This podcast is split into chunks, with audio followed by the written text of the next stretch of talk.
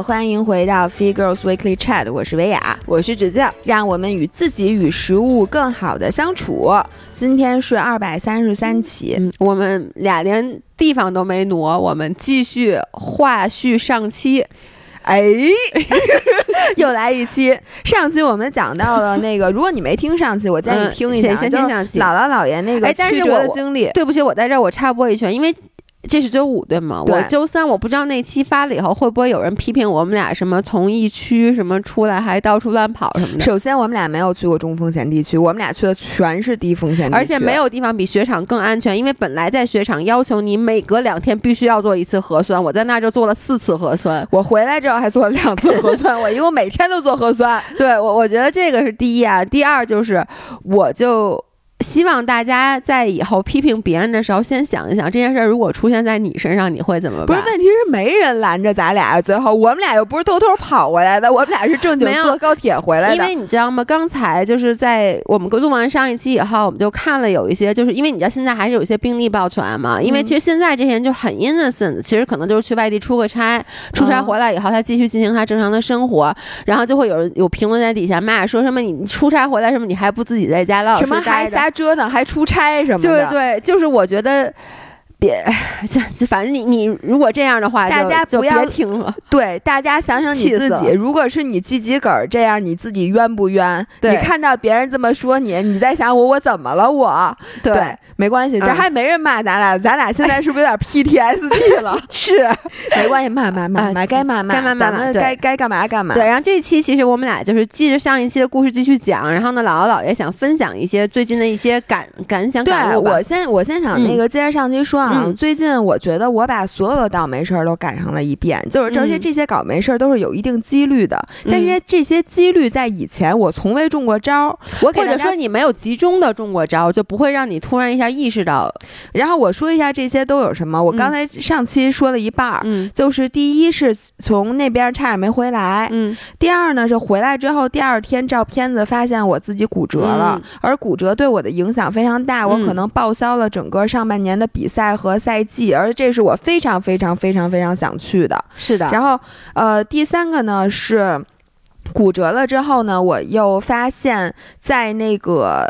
就是从雪场给我寄的那个雪板儿，他们对我都忘了这件事儿了。怎么了？没事儿，我看一眼。哦，雪场给我寄的那个雪板儿，因为他们他可能也很着急，也很仓促，就完全没有给我包装，就给我寄回来了，导致我的新板子和新固定器磕的乱七八糟，磕的乱七八糟，前刃后刃全有坑，然后那个固定器上面还磨的花了吧唧的，就是全都给我磨坏了。太心疼了，因为虽然板子这个东西本身就是一个消耗品，但是你知道吗？就是我觉得他在雪上受的伤是可以被对被原谅的，没错。但是你在寄快递的时候受的傻逼伤，你就觉得找谁说理去？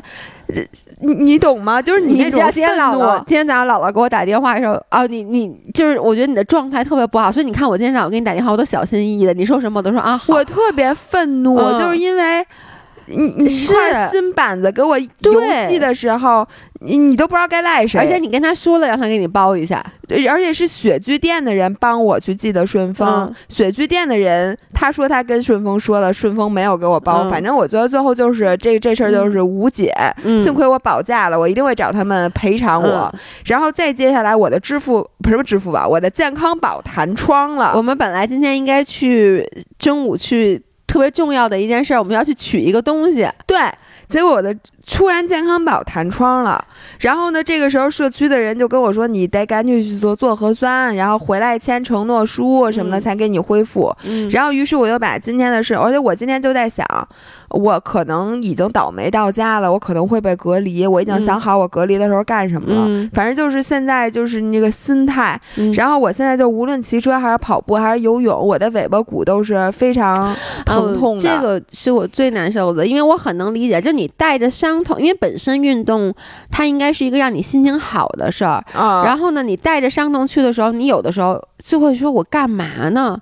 对。就是我我我对自己身，因为因为运动其实是让我们身体变得更加健康的一件事儿，对。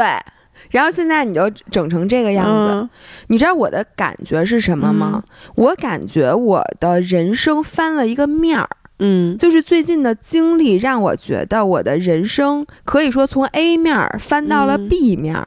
那这 A、B 面儿的理论从哪儿来的呢？就是因为上期咱俩不是被骂说咱俩不女权吗？嗯于是，比大家给我推荐了一本书，是上野千鹤子的《从零开始女性主义》。嗯，于是呢，在我们俩回北京的高铁上，嗯我就把这本书给看了。嗯看完之后呢，咱们这样女权这边，因为我又买了他新的一本书叫《厌女》，嗯我现在正在看，还没看完，嗯所以我就想女权咱们单撇出一期来再聊。嗯然后我就心想，我从这个书里得到的最有启发的事情之一，反而嗯是这 A、B 面儿。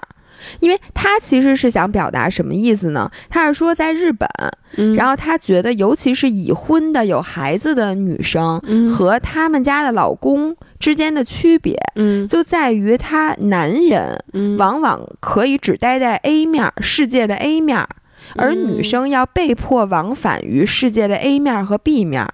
那他是怎么定义 A 面儿和 B 面儿的呢？他这里面写的是，比如说政治、经济，嗯嗯、这个能量饮料，台风要上班儿，地震要上班儿，没有你市场，呃，没有你世界也照常转动。收入全看能力高低，只要努力就能成功。电车准时到站，就这些事情，嗯其实就是一个表面上的。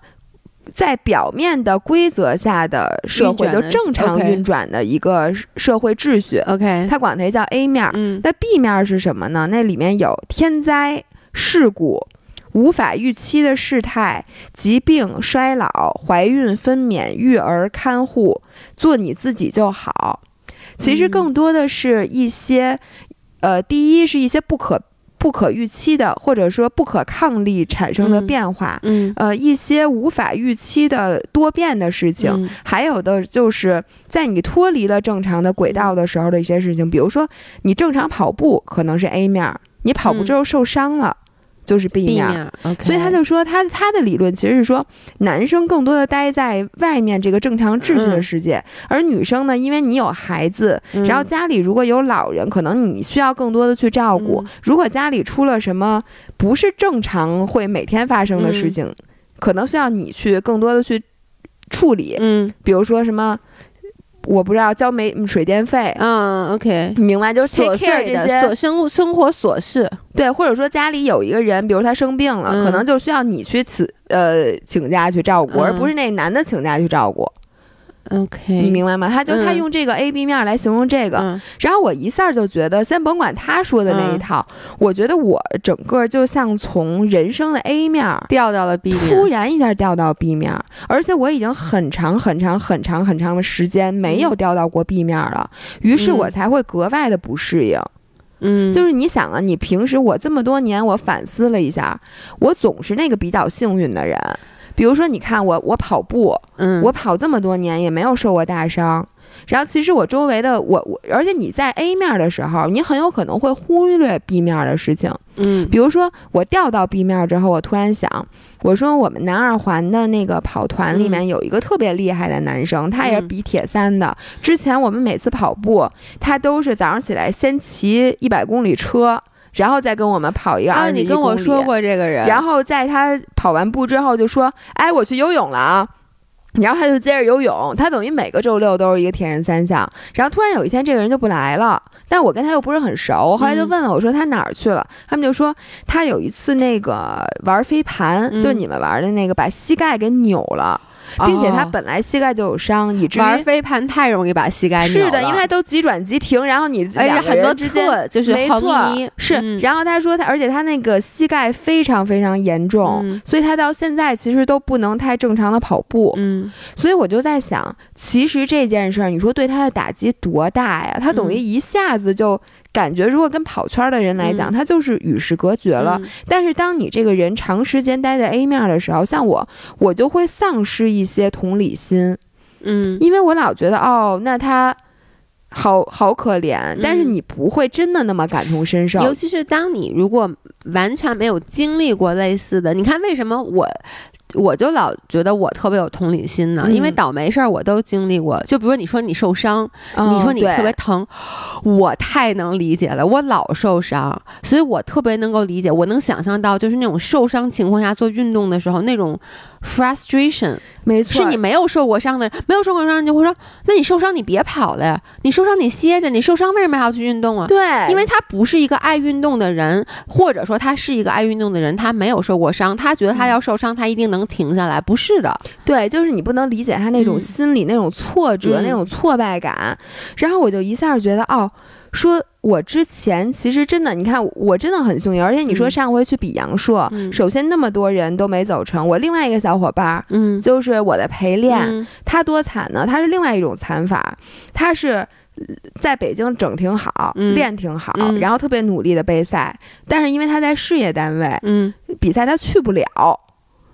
所以你知道他多长时间没比过赛了吗？那我在北京给他举办一个比赛吧，不然 就是他本来就很期待北京的某一个比赛，然后北京那比赛老被取消。对。因为就疫情，然后最后压根连消息都没有了。然后大家就是当时在群里都在热情的被说杨硕他特别想去那个比铁三嘛，然后就说哎呦这个应该能去吧，说感觉感觉。然后临了临了，领导发话说绝对不许出京啊，然后又去不了。你说这不是白练吗？等于他一次一次调整到最好的状态，一次一次没去。但是我当时也没有那么能感同身受，因为对我来讲，我从来没有说我这个比赛。要不他就不办了，不办了谁也别去。嗯，还没有出现过，就是大家都去了，尤其是群里，你知道，就是你身边的朋友们都在去积极的去准备比赛了。最重要的是，你觉得啊，好像很困难，但是我去了，而且我还能说出一番话，就是如果这个世界都在给阻拦你，其实没错，确定好目标，你就往前行就好了。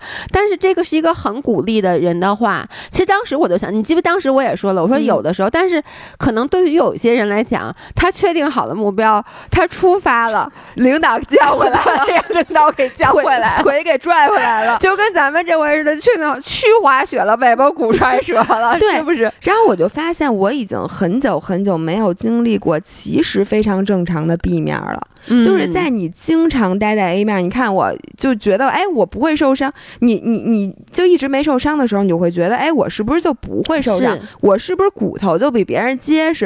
然后你就会，而且你会形成一种觉得啊，我其实训练很科学，我很谨慎。然后你会觉得，哎，那我是不是就？是不是我的这个这个天赋异禀导致我不受伤，还是别人都太笨了导致他们都受伤了？你就好像觉得这不是一个概率，这其实就是一个概率。你只要那个赶上了，那你就是受伤，或者是说你当你觉得那个每个比赛你其实都能参加的时候，你就有点不能。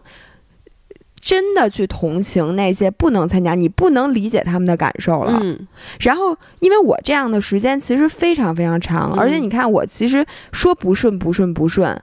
最后那些事儿哪件事儿他也没真的耽误到我。嗯，你说我当时下马就说我我去参加哪个比赛取消哪个，但那个你不难受，因为他不是取消你一个人儿。对，但是他延期之后就说背靠背，那我也跑了，而且还就因为延期了，你才能跑到这个背靠背，你才能真正的去体验一下背靠背。对，然后你就觉得最后这些事儿不也都办成了吗？以至于我心里这几年就有一个。虚假的事情，就是感觉好像事情一直都会这么顺利一样。所以这次当我第一天滑雪，一共去七六天，第一天就把尾巴骨摔折了，发现我真的没法滑雪了。然后发现真的回不了北京了，可能。然后回到北京之后，发现哦，它真的折了。然后什么六周不能动，可能比赛真的我就去不了了。然后这件事儿的时候，我就格外的不能接受。我就觉得怎么可能？我怎么这么倒霉？然后这时候你就发现，说这就跟军事演习一样，就如果呀，你定期的会有一些事情把你从 A 面拉回 B 面，你可能会好一些。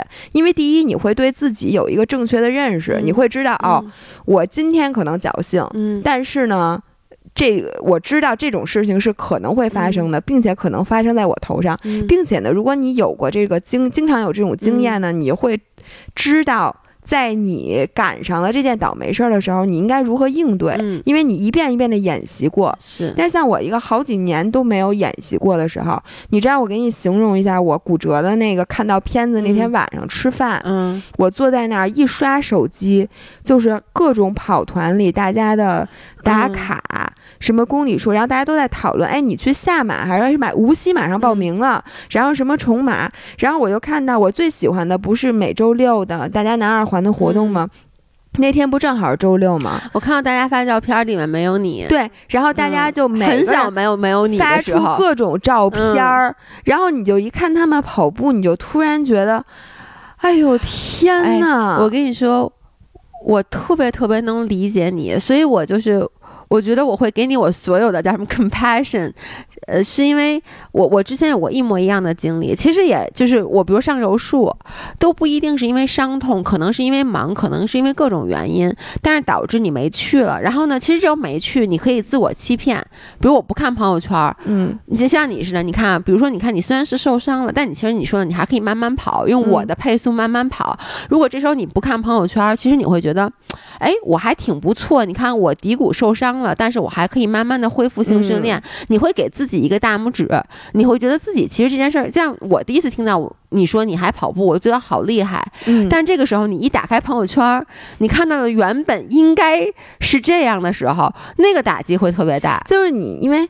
哦，我对，没错。然后我嗯就说一下我的那个感觉的转变啊。我最开始时候是，我看到他们，我就感觉不行，我不能再看了。嗯就是所有的群，你甭管哪个群，只要跟运动有关的，嗯我都不能再看了，嗯因为我受不了。嗯我看完之后我就特着急，嗯我恨不得现在我就这饭我都不吃了，我就嗯拔腿就跑。嗯但是我知道我肯定是跑不了你。坐在我的圈儿上呢，你想拔腿就跑，跑不动了。对，并且你其实越折腾，你恢复的越慢，是到时候反而更不好。，对，所以其实我心里是明白的。嗯然后这个时候我突然就想起来，咱们看看 B 面儿的事儿好不好？嗯咱们不能老看 A 面儿的事儿了。这个时候呢，我就给我很久没有联系过、曾经受过很多伤的朋友们，或者现在我知道已正在骑摩托车摔伤的朋友们？你 那你有没有联系他？联系了，但是他联系了我。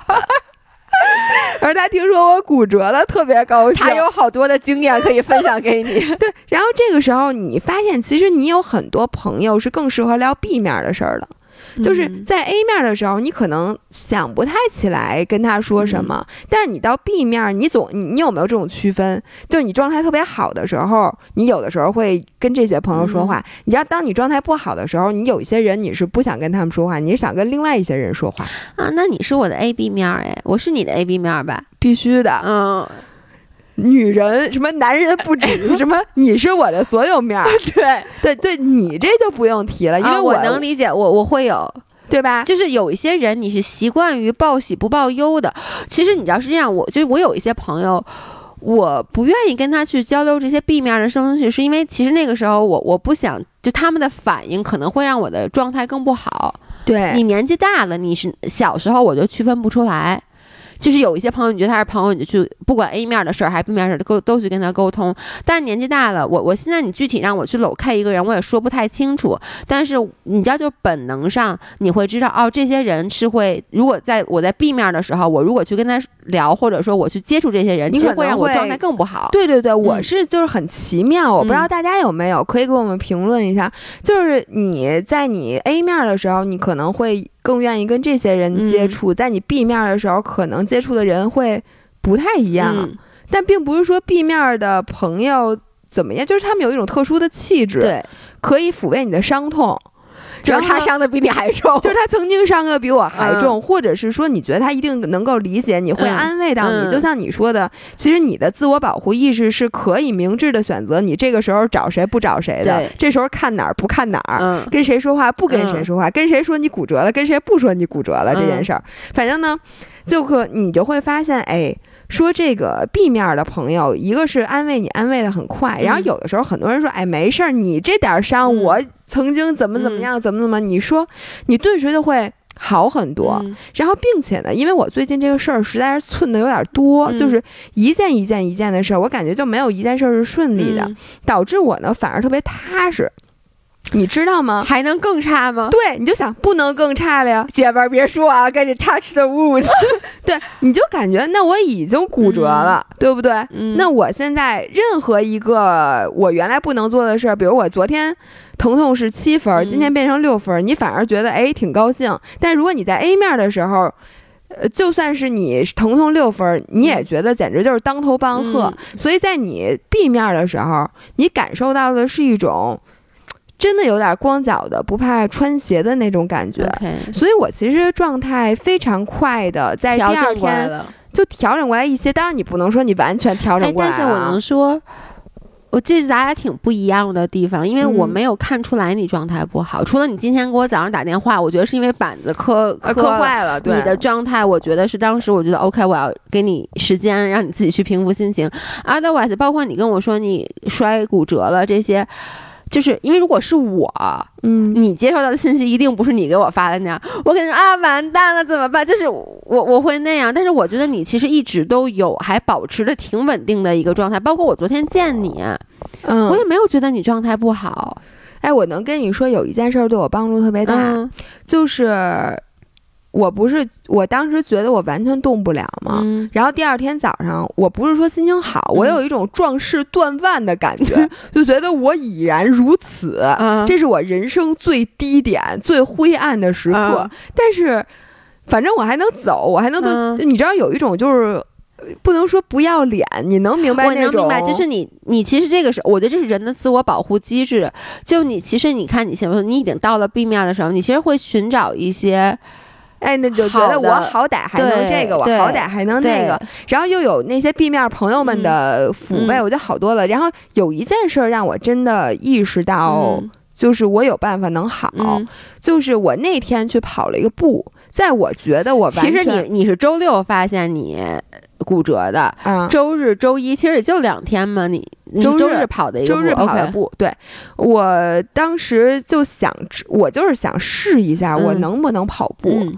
然后发现我能忍着那个隐隐的疼痛，就不是很疼，嗯。我也没吃止疼片啊，能隐隐的疼痛，能迈开腿跑。嗯于是呢，我就把表开开，但我一眼没看。嗯我当时就觉得我这配速我也没法看，嗯因为七，我觉得得七七几几。嗯然后我就说，我今天就跑十分钟，我嗯试试看。嗯结果跑完十分钟之后，哎，我发现我那活动开了，嗯就它活动开了，它能好一点。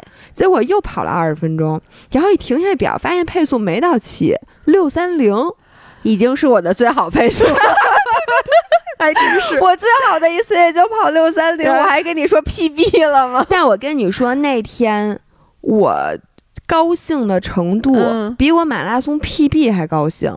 嗯你能理解，就是当你跌到了人生的 B 面，嗯然后你就那个心态，你的 expectations 嗯完全不一样。因为我当时真的是以我以往老说，我说跑步的时候，你不要对自己或者对这次跑步有什么期待。嗯但是其实你不还太可能，对，完全没有期待。你好歹也要求自己，比如说今天课表上写十公里，你要是跑七公里，你肯定不满意。对，或者你今天要比昨天跑慢太多，嗯你肯定是不高兴的。但是我那天真的是我少有的一点儿期待都没有，因为我嗯根本没想到我能跑。你的期待是能站起来，能迈开腿，对我站起来，或者我能跑几步没疼。嗯然后我坚持了跑了半个小时，然后配速其实也就是我一开始跑步的时候那个嗯配速嘛，都六几几嘛。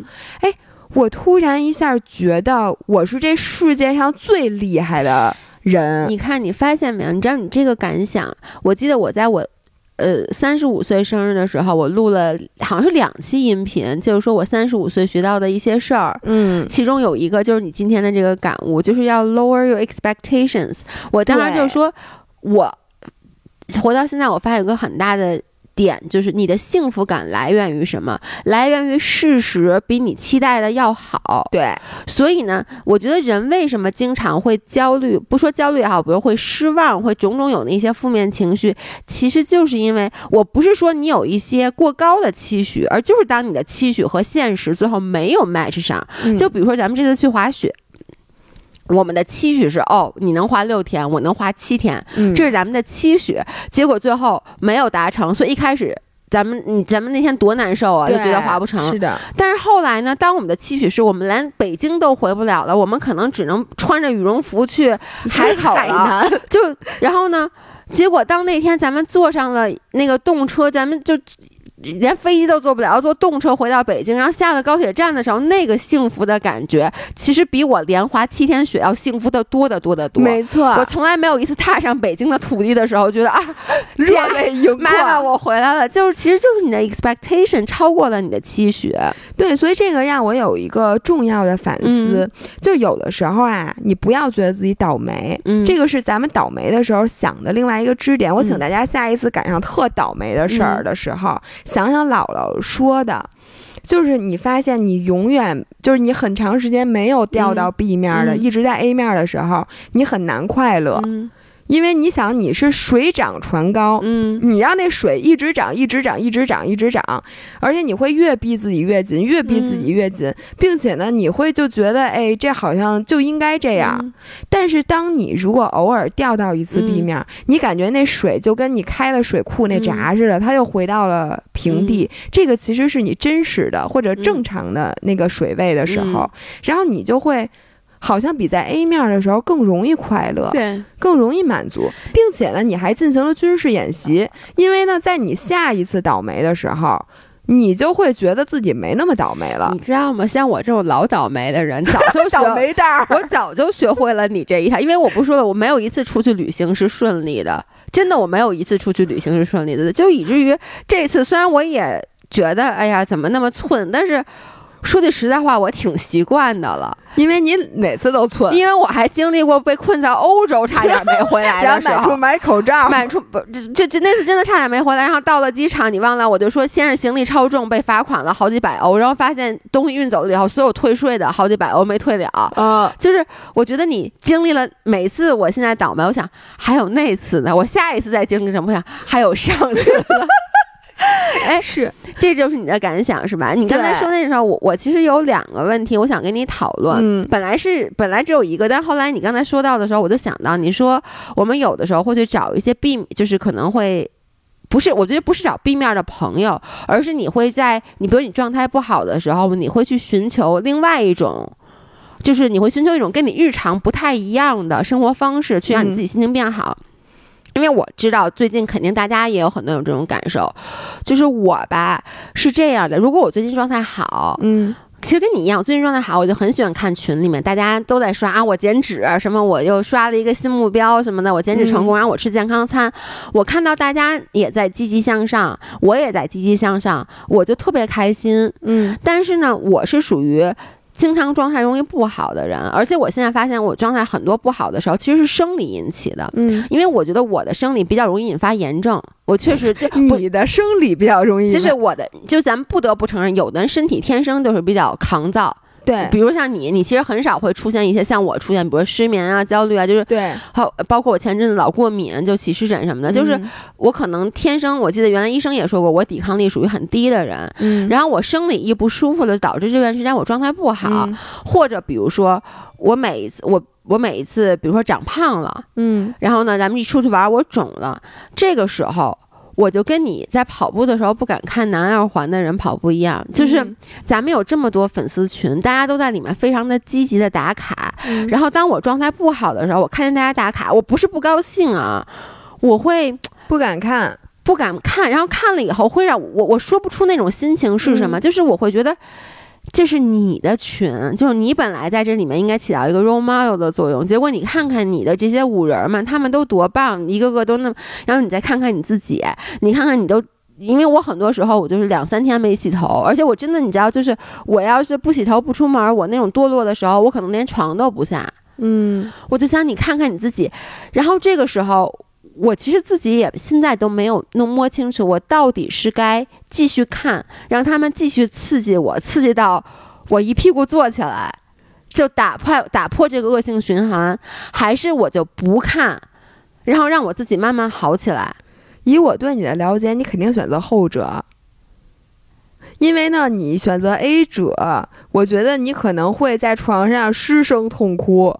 但是不是痛哭完了就好？因为你我为什么提到这一点？我我后来发现不只是我，以前我以为这是我的问题，嗯，但最近现在群里不又有好多人开始打卡吗？然后我就发会发现有的五月就说啊，看到你们这样，说你们大家状态都好好，可是我最近状态一直怎么怎么样？就是我想跟这说这些话的五月不止一个，我特别想跟你们说，你们的姥爷也是这样的，因为每到春天，我一年状态最不好的就是春季，因为睡不着觉是吗？一个是睡不着觉，一个我春季就老容易过敏，而且春季我老特别饿，就是我、嗯昨天你知道昨天直播的时候，我现在真的不知道我多少斤，我也没称体重。昨天直播的时候有一个人说姥爷胖了，哟，在姥爷生日这天这么说你，但是就是我当时看到了以后，我我其实就我都没看着，就是这谁呀？我一会儿看就咱们在。展示裤子的时候，你知道。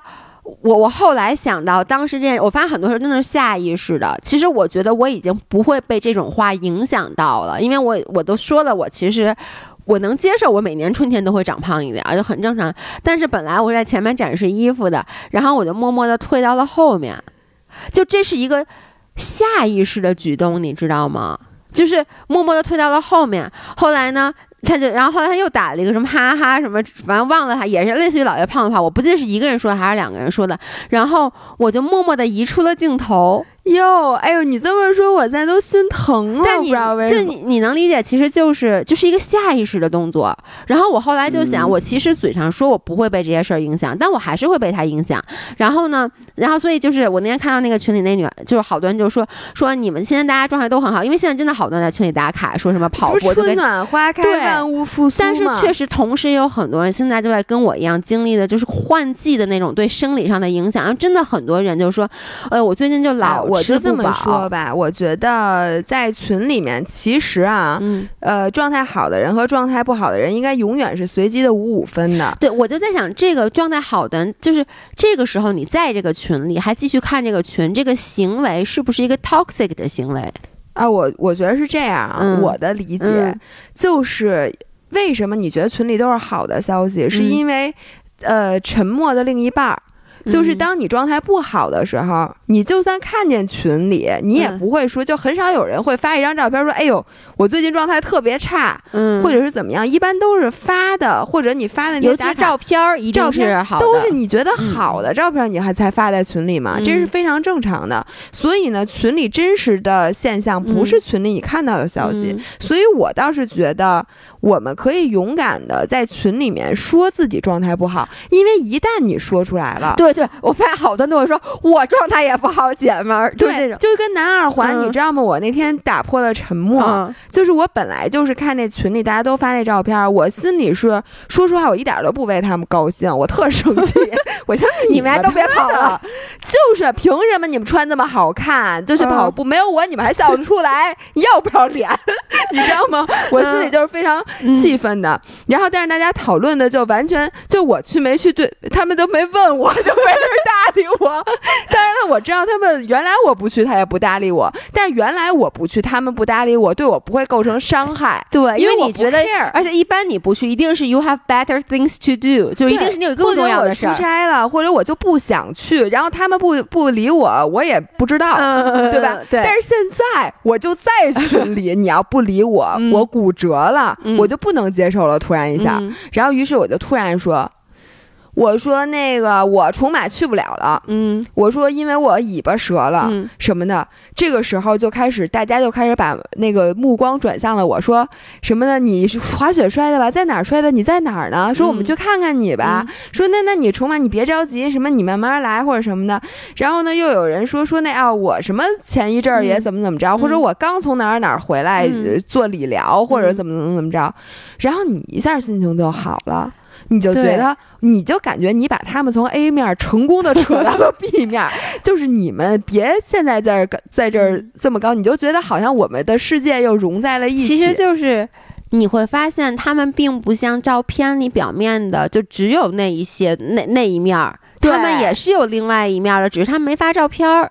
对，而且你没问他，人家也就没说，嗯因为大家一般说的都是好的事儿，谁没事儿在群里说？所以我就觉得大家状态不好的人，以咱俩为首，嗯咱们团结起来。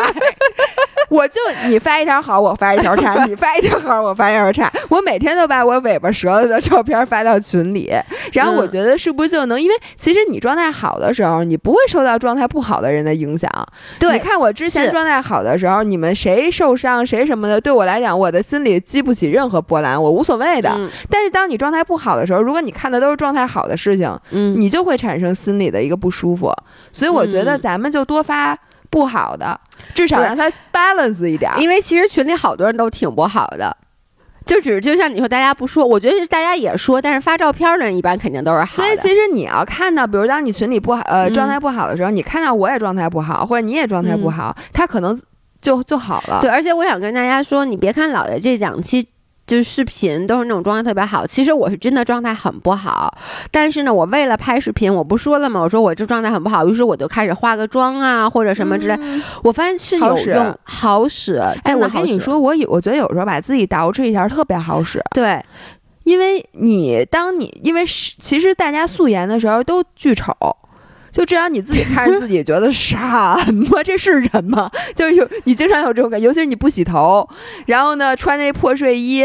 你就感觉对，其实有时候真的就是换一身衣服，哪怕你在家里，你你就换一身干净的衣服。有因为有那睡衣，我连着穿好几天。对然后你洗个头，对，然后你化个妆，你突然一下觉得，嗯，可以试试彭于晏。是吧？是这样的。然后还有一个，其实就是在那天你在看书的时候，你看的那个什么，又忘了叫什么，女性从零开始，女性主义啊。然后那个评论里还有人批评我说，那个因为我不上一期我说这本书你来看看完你给我讲，我说我就不看了嘛。然后有一个人，我觉得就这位五人，他特别像我爸。他那个话就是哀其不幸，怒其不争。他说：“老，他说老爷，这本书又不厚，也不难读。说你为什么就不愿意试试读一读书？” 我当时看那话，我特别想给他回一个，就像我每次回我爸一样，我就不看，就是。真的，我觉得特别像我爸。我能理解这个五人，你可能心态是跟我爸一样，就希望我进步。但是你们的来，我跟你说啊，我不夸张的说，我确实是有一点阅读障碍，而且我不太能读那种，你就看不了中文字儿。我不是我，我不太能，尤其是意制的东西，我不太能读懂。我也不知道为什么翻译的，就翻译东西，我真的读的费劲。我不是开玩笑，你，因为好多翻译的，他确实翻译的。而且你知道吗？就公众号那字儿密了，我我就就是我有时候读完那句子读好几遍，我不能理解他什么意思，所以我。比较适合看那种比较简易的小说。是你，我记得上回 M P 寄回来那裤子，对，你说上面有细小病毒。就那事儿我都惊了，我从那次我就深信不疑。后来好几次，你看商务同事不也发现了？就有时候就给我说微信给我发一个，然后你理解的是对我理解完全相反的。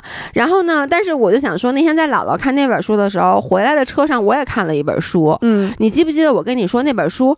我说我一开始以为是一本侦探小说，看一半发现他们是本言情小说，我特别气愤，我本来都不想看了啊。后来我把那本书读完了，我终于明白他为什么是他是 New York Times 去年的 bestsellers，嗯，而且就是特别特别火。什么来着？那本书叫《It Ends with Us》，就是呃从我们这儿结束，翻译过来应该叫。然后呢，那个作者叫 Colin Hoover，嗯，这个人我对 Colin Hoover，然后他就写了好多爱情书。然后那本书我读到最后，我在这儿，我我想怎么不给大家剧透？它其实感觉上是一本言情小说，但它讨论的其实是关于。家暴的问题，嗯，就是他《Ends with Us》这个名儿起的就不像言情小说，对。但是你知道吗？为什么我觉得它是言情小说？就这本书的前半本儿，甚至我可以说是整本儿，那个爱情从表面上看都很美好。我也不知道那是不是男主角啊，因为他最后没有跟男主角在一起。但是我心目中他是男主角，因为他一开始就出来，这个人特别完美，就是一切都特别完美。就这个男的，他长得又帅。是个医生，又有钱，特别特别爱这个女的，特别特别爱这个女孩儿。然后他其实是从女性的第一视角写的。然后呢，最后呃，其实怎么回事？就这个男的跟这女的在一块儿以后，这男的对女的一切都特别特别好，没有任何的问题，就像看在看一本言情小说。直到你发现这个男的他小时候受过一个心理创伤，嗯，所以他有 PTSD，嗯，所以在他情绪特别激动的时候，他会。就是 black out，就是怎么说，就整个人会失去理智，真的不是诚心的啊。他在失去理智的时候会伤害这个女的女主角，嗯，就可能，而且不是那种暴打她，一开始只是推她一下，嗯，然后呢，等于，然后这个女孩是这样，她小的时候，她的父亲其实就家暴她的妈妈，她小时候是看着她爸家暴她妈妈长大的，她当时就是说我长。他他小时候就对他的父亲有很多很多的恨，同时他对他的妈妈有很多很多的恨，就是你刚才说的那句话，哀其不幸，怒其不争。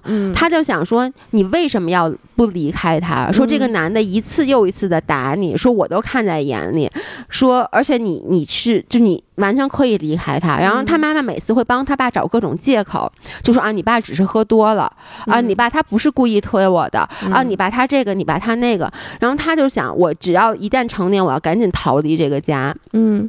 然后他在逃离了以后，然后他爸爸也去世了，那是正常死亡。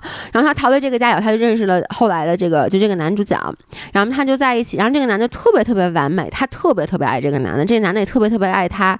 直到有一次，因为这男的是一个外科医生，然后他有一次呢，就是他拿那个就是你知道那个烤箱里那个烤盘，他忘戴手套了，把手给烫了，然后他就激起了他的对，然后他马上要做一个就是分离那婴儿手术的那么一个巨大的手术，所以。他就特别紧张，然后他就烫了以后，他赶紧拿拿那个水冲。然后这个女孩，她当时她说我也不知道为什么，我就觉得她那个拿手去拿那烤箱样子烫他那样子很有点 cute，就挺挺挺搞笑的，挺蠢的。所以这女孩就笑了一下。哦，然后这男的结果就愤怒了，然后呢就跟他嚷了两句，然后这女孩就想上去，结果这个男的就推了她一把。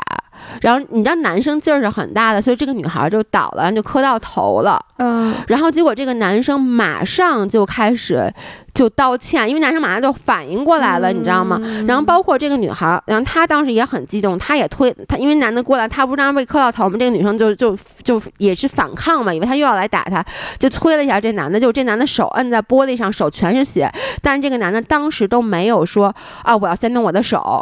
对，他就你能看出这男的真的很爱这个女的，就说，然后那女孩就说啊，你的手，然后他说没事，我手没事儿，然后呢就是说，就一直在照顾这女的，然后这个其实你知道，这个女的就曾经发过誓，只要这个她的男朋友感觉她有任何的，就是这种生理上的伤害，她一定会分手，但是她就觉得说，她就开始说，啊，但她其实真的不是故意的，而且我确实不该笑，嗯。反正你知道吗？他就开始说，然后呢，但他还跟男很严肃的就说，如果再有下一次，我一定会跟你分手的。然后这男人说，好好好好，我一定不会有下一次了。当时他还不知道这男的有 PTSD，然后后来有第二次，反正第二次也是男的误会了他一个什么事儿，然后呢，也是这男的就就开始发狂。这男的其实当时没有想伤害他，这男的就走，然后这女孩就想去追他，把他拦下来，结果这男的一转身一推他，把他从楼梯上推下去了。然后呢？结果这是第二次，然后这女孩当时就决定要跟这男的分手，但她同时又很爱这男的，她又开始帮这男的找借口，然后这男的也就跟她坦诚了，就讲了他一个童年的事儿，就说其实我是有 PTSD，就我每次遇到这种事儿，我其实会整个就失去理智，嗯，然后呢，说我也不是故意推你的，然后这是第二次，然后后来又有了第三次，嗯，然后呢，就整本这本书的故事到最后就是。这个女孩后来怀孕了，而且她是在这个男的第三次伤害她，就第三次这男的其实就是发现她跟她之前前男友还有联系，然后呢这男的就是当时发狂了，一个是伤害她，一个是试图强奸她，其实不强奸她，就是你知道就要对她用强，但他们俩其实那时候已经结婚了。嗯，但是其实婚内强奸也是强奸，而这个男的就伤害她，就把她弄得就头什么都破了，缝了好多针。然后她去医院就是去弄头的时候，发现她刚当时怀孕了。哎呦，然后她就就很纠结。其实这本书一直是以这个女孩第一人称写的。然后我看这本书是一个什么感受啊？就是这个女孩她的心态，就是从她一开始非常非常。恨他，也不是恨他妈，很首先很恨他爸，其次就是完全不理解他妈，觉得他妈毁了他的童年，一直到慢慢的一步一步的突然意识，一点一点意识到，就是说，我们都说家暴要离开这个男的，不管是因为什么原因，只要他家暴家暴就要离开他，就是你当你置身其中的时候，嗯，就是 it's a different story。是的，就是你，就是他，其实想说的，你永远不知道站在一个旁观者的情况说啊，你为什么不离开他？你为什么一次又一次又一次的回去？这种这叫什么呀？就是这种想当然的这种站着说话不腰疼的话。对，就是说，其实我觉得这个就跟那女权其实有点相关，就是因为你知道，所有人在看这种的时候。包括我自己，就是我我我，当然也不是这本书。在我年轻的时候，我其实听到这种故事，我第一反应也是，就是哀其不幸，怒其不争，然后就会觉得你为什么不去争取你的权利？嗯，就是你，因为很多有的女生是因为，比如说你经济上不独立，然后呢，可能你就依附于这个男的。但其实我觉得啊，大家想的太简单了，这件事儿绝对不仅仅是因为可能我经济上不独立，或者有的人是说我是为了孩子，嗯，就是它其实是一种很复杂的感情，非常非常复杂。其中我觉得经济上这个肯定是一一方面，对，但我觉得其实这是最少的一方面。我其他的选择我还能怎么样？对，那然后我又有孩子。然后付这个我已经这这我这沉没成本太高了，而且我觉得这些都是客观的。就是那本书，我觉得他最后，我觉得他这本书看完了，我觉得写的确实是好，是因为就这个女生纠结的心态，我真的能完全感同身受。因为这个男的其他时候特别完美，而且你知道，我都会帮这个男的找借口，嗯，就是我会觉得他不是故意的，他这是有病啊。嗯，就是他其实他是疾病，他不是一个。他说我喝酒，我嗜酒，我打你。因为最后这个女孩每一次不离开这个男的的时候，她都给自己找借口，她就说 He's not my dad。嗯，因为他曾经说我永远不会像我妈妈那样重蹈覆辙嘛。但是就是你到最后。你你你同时又觉得，就是说这件事儿你确实是受到伤害了，嗯，然后最后这个女的，这个女的其实一直都特别爱这个男的，然后她最后什么时候跟这个这本书的结尾是她跟这个男的分手，嗯，但她是什么时候跟这男的分手？她其实一直就包括这个男的，其实就对她特别惨，你知道，这男的就为了她付出了很多很多，但是呢，然后这女的一直就没有把话说死，说我就肯定是跟你离婚的，然后包括你知道她里面还说了一句话，她就有在她每一次。不跟这就是想原谅这男生，他就想，因为结婚的时候我们都会说一句誓言，就是说 for better or for worse，然后呢，什么就是疾病也好，这些都不能将我们分离。他就说，那他其实是疾病啊，嗯，对不对？他就其实你能够想到，我都能替他去找这些借口。然后他最后为什么就能跟这个男的分手？是他把孩子生下来的那一刹那，他抱着那个孩子，他就跟这个男的说，I want a divorce。然后这个男的完全出乎他的意料，因为他一直以为生下这个孩子，你看到这个孩子你会很爱他。然后这个女孩就这个女的就问了他几个问题，就说：“我问你，如果你的女儿有一天回来跟你说，爸爸，我的男朋友把我从楼梯上推下来了，你会你会怎么跟他说？如果他说他不是故意的，你会怎么跟他说？”这男的说：“我会让他离开他。”他说：“如果有一天你的女儿回来跟你说，我的老公要强奸我，只是因为一个误会，但他当时完全失去了理智，他还喝了酒，他不。”不是故意的，你会怎么说？这男的说我会让你离开他，所以最后这个他们俩就离婚了。然后这个这本书最后的结尾就是这个女的抱着她的女儿，她就说 “it end with us” 是什么意思？因为她是那个女儿，曾经她看着她爸她妈从小那么一次一次的，导致她是有一个不快乐童年，她就跟他说从我们这就结束了。就是然后她。我觉得特别感动的是，他其实最后说：“我跟你离婚，其实不是为了惩罚你或者任何，只是我希望把你最好的一面留给女儿。”嗯，因为我永远，因为你其实这一面，不管你是病也好，你是什么原因也好，但是这个件件事儿是会发生的。如果咱俩在一起，而且可能发生的频次会越来越高。说我不希望女儿看到你最丑陋的一面，我希望你永远作为父亲，在她心目中都是好的一面，所以我必须要离开你。嗯，我能说，我觉得这本一个是你已经剧透 enough 啊，这我觉得你还说你不要剧透。我后来想，这种言情小说也没什么好不剧透的，但是这本书我觉得大家还是可以去看，因为它其实厉害的是。他把这个，就我觉得他设的这个设定，就这个人物的设定，就是他真的不是故意的这件事情，非常的巧妙，因为非常真实。因为其实我觉得现实生活中，就每天就是去家暴的男的其实少，一般男的都是，我觉得大家又该说我那个什么那个叫什么？没事，你想说刻板印象就不是男的，就是任何一个家暴的人，我想说，不管是男还是女，我能说资本家暴都是男的吗？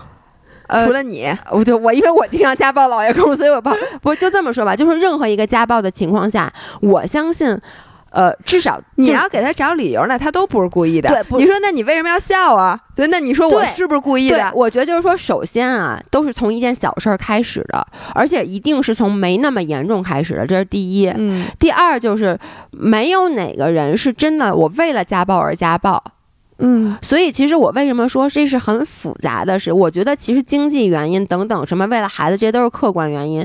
但其实像这个女女孩，她一直在描写，其实就是因为他们两个是相爱的，对，而且因为你相爱，同时你是有这个同理心的。你想，你对你自己朝夕相处的这个丈夫也好，男朋友也好，你对他是有同理心的。所以有时候你所谓为他找的那个借口，就是你你知道没有一个界限能够划清楚，口。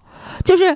你你我看这本书的时候，那女孩还为也也就是说，她说我在想，如果说我没有把那个磁铁，她前男友送给她那个磁铁我还留着，或者说我没有这样的话，她其实就不会嗯误会。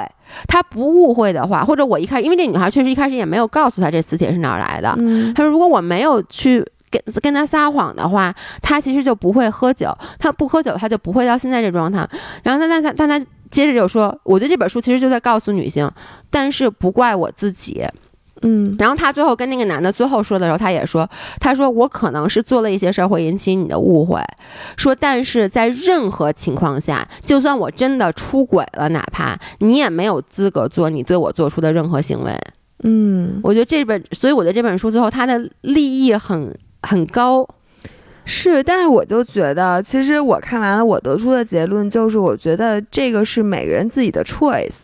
嗯就我觉得我们应该拥有选择权利，嗯而不是说我们怎么做一定是对的。嗯怎么做一定是不对的。嗯我觉得别的人其实真的是没有理由去指手画脚的。嗯我觉得其实咱们做的任何一个决定，任何一件事儿，都不应该有任何一个人去对你指手画脚。嗯所以我觉得大家有的时候支持女性的时候，其其实反而就在往一一方面去支持。嗯，我觉得这个其实是不好的，这样我感觉我就没有没有选择了。你知道我们俩是特别叛逆的人，就是你越不让我们俩怎么着，我们就越要怎么着。这是所以这是你三十六岁生日的感悟是吗？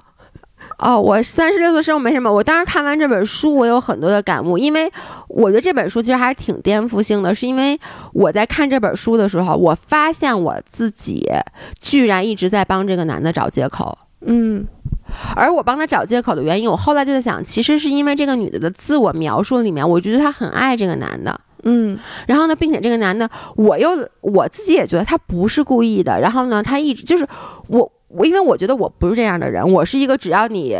我也觉得，只要你他们敢，比如老爷公如果敢碰我一下的话，我肯定我拿刀子我我刀死他，我真的是这种人。你你你知道我是一个什么人？但我没想到在看这个书的时候，我就会觉得啊，我怎么变成了这样？我怎么也这样哀其不幸，怒其不争了？但最后看到结尾，我其实又有点释然了。嗯，就像你说的，就是其实每个人有自己的选择。也许，那他自己最后也说说，也许我可能不跟你离婚，也许你这个病会变好，嗯。或者说，也许在外人看起来觉得我不近人情，嗯。但是他就说，我就觉得，如就是为了让我的女儿能够健康的成长，我觉得这是我现在需要做出的决定。对，我觉得他只是做了他自己的决定，他考虑到各方面的因素，最后压死骆驼的最后一根稻草是因为他的女儿。对，他想到这个的时候，突然觉得哦，以前那种，呃，心乱如麻的那种，所有的帮他做了决定，因为原来其实就是各个决定的权重加在一起，你会发现两边差不多。，对就是离开他的损失和和他在一起的损失，你觉得差不多。对，所以你就一直没有能摆脱。嗯，当真的他的女儿出生了，这时候这出现了一个权重非常非常大的事件，你一下就好做决定了。我觉得很多事情都是这样的。嗯，就很多时候你一直没能决定，一直没能决定，是因为你还没到能决定的那个时候。当真的有一件让你能决定的事件出来的时候，你自然就能做出这个。比如说咱们这次从松花湖回来，我觉得那个事件出现的就是封城，他准备要封城，对你原来的犹豫走还是不走，啊走还是不走？这个有可能在这儿，有可能也没事儿。啊哎，走了呢，那个，哎呀，对，就滑不了雪了。就你两边两边就是，然后突然一下说封城了，你现在要不出，你可能绝对就出不去了。对然后你立立刻就跑了。对，所以对对对，我觉得这是这样的。好吧，OK，哎，五十三分钟，怎么着凑愣凑时长？你的生日感悟就这么点儿？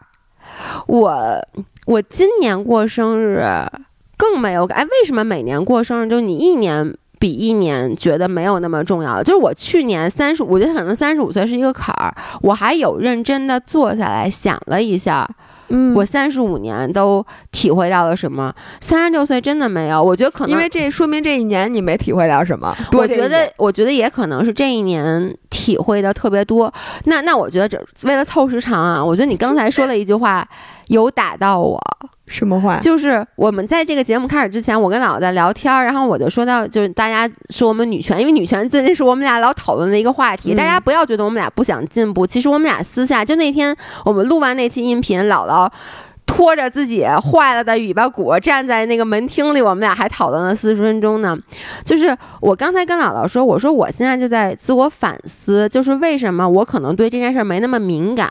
嗯我说可能是因为我从小到大，因为我个人的环境就特别的 lucky，特别幸运，导致我没有遇到过，因为我是女生而遇到过不公的待遇。嗯我真的就想象不出来，就是包括我们家，其实是我们家是重女轻男的，嗯就包括我们家也是我奶奶那一辈儿，因为我奶奶是俩儿子，她就特别喜欢孙女儿，然后包括就、嗯反正是我从小是被正兄捧月，你带起来的很对，其实咱们俩从小到大，只因为我们是女生受到过优待，对而没有因为我们是女生受到过什么特别不公平，确实没有。就是包括有的时候，而且你知道那天我反思了一下，是因为咱们俩现在也不在职场上，因为咱们嗯。自己创业，嗯。然后咱们的粉丝女生也多，对，而且咱们是一个创的是一个女性的业，，所以你就更没有觉得，因为很多不公平是在职场，但是咱俩职场早早的退休，对，而且咱俩当时在职场，我觉得可能也是比较 lucky，就是我也是觉得好像不是因为我们部门都是女的，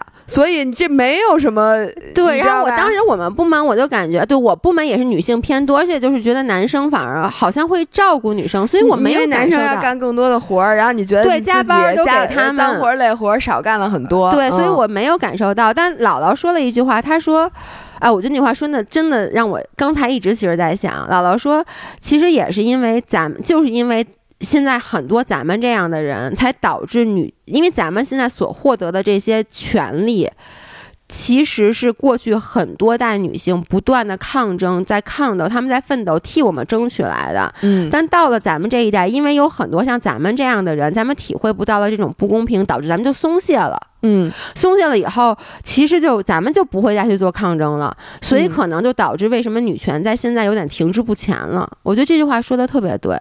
嗯，也不不一定停滞不前，有可能在那个我看的那几本书里嗯面，其实就是哦，对你可以说进步的脚步变慢了，变慢了，嗯。对，因为还是会有很多其实是非常不公平的待遇，但是因为没有出现在咱俩身上，所以呢，咱俩就觉得觉得那个一。切对一切安好，啥事儿没有。哎，我给你讲一个故事，就是嗯我说过我在出国的时候，我因为那时候年纪比较小，你知道小嗯姑娘，别人老会说说出国以后，因为你是就是移民，或者说你是这种留学生，你会受到一些歧视啊什么之类的。嗯我就想说，别人每次这么说，我都说我没有啊。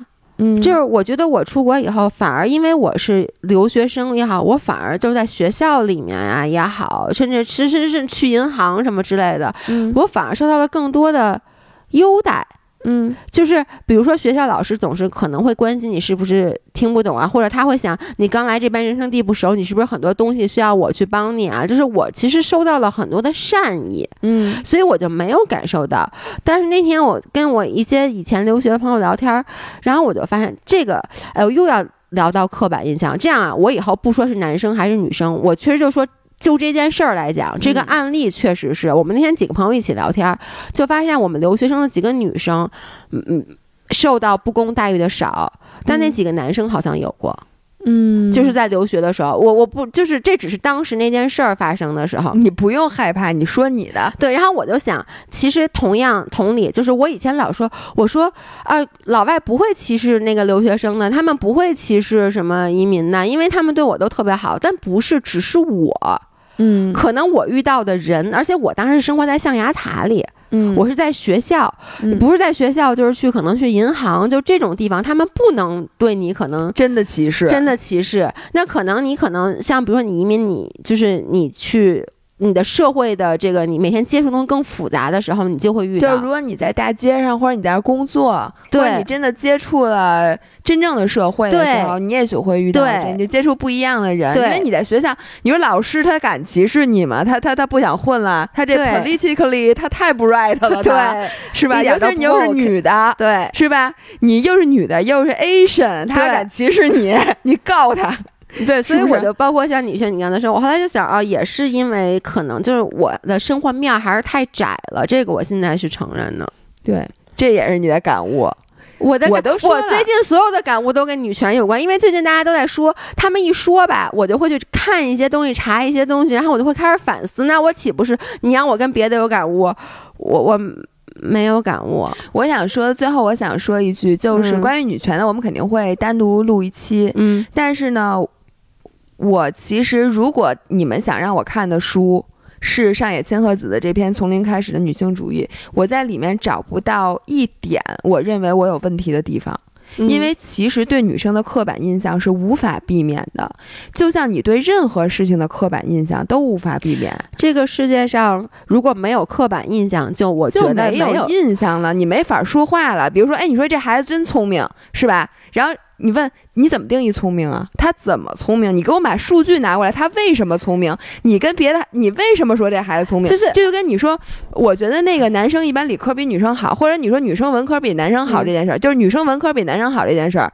你怎么能说出这样的话呢？你有数据支持吗？哪个女生，然后什么什么，你嗯你你你调查过吗？这事儿怎么调查？你就告诉我，你说这孩子真聪明，你这孩子真外向，这话你能说吗？你敢说吗？对，其实我觉得，包括你知道吗？那天我就在想啊，因为有一条留言，其实咱们所有的留言我都看了，然后我不是每条都回啊，然后呢，我我的态度是这样的，所有的留言我都看了，然后我认为对的，引起我都会改正，我未必会跟大家说我会改，但我会尽量在生活里改，然后呢，呃。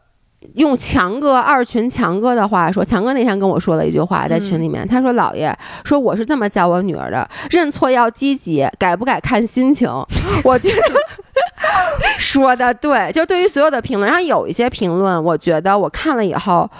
我没有直接回复，我是不认同的，但是我、嗯我还是欢迎你去留言。为什么？因为我希望咱们的底下其实越多越来越多都讨论，而不是一水儿就是说啊老老姥姥姥姥姥爷好棒啊这种。其实这种评论也确实是没有什么意义的。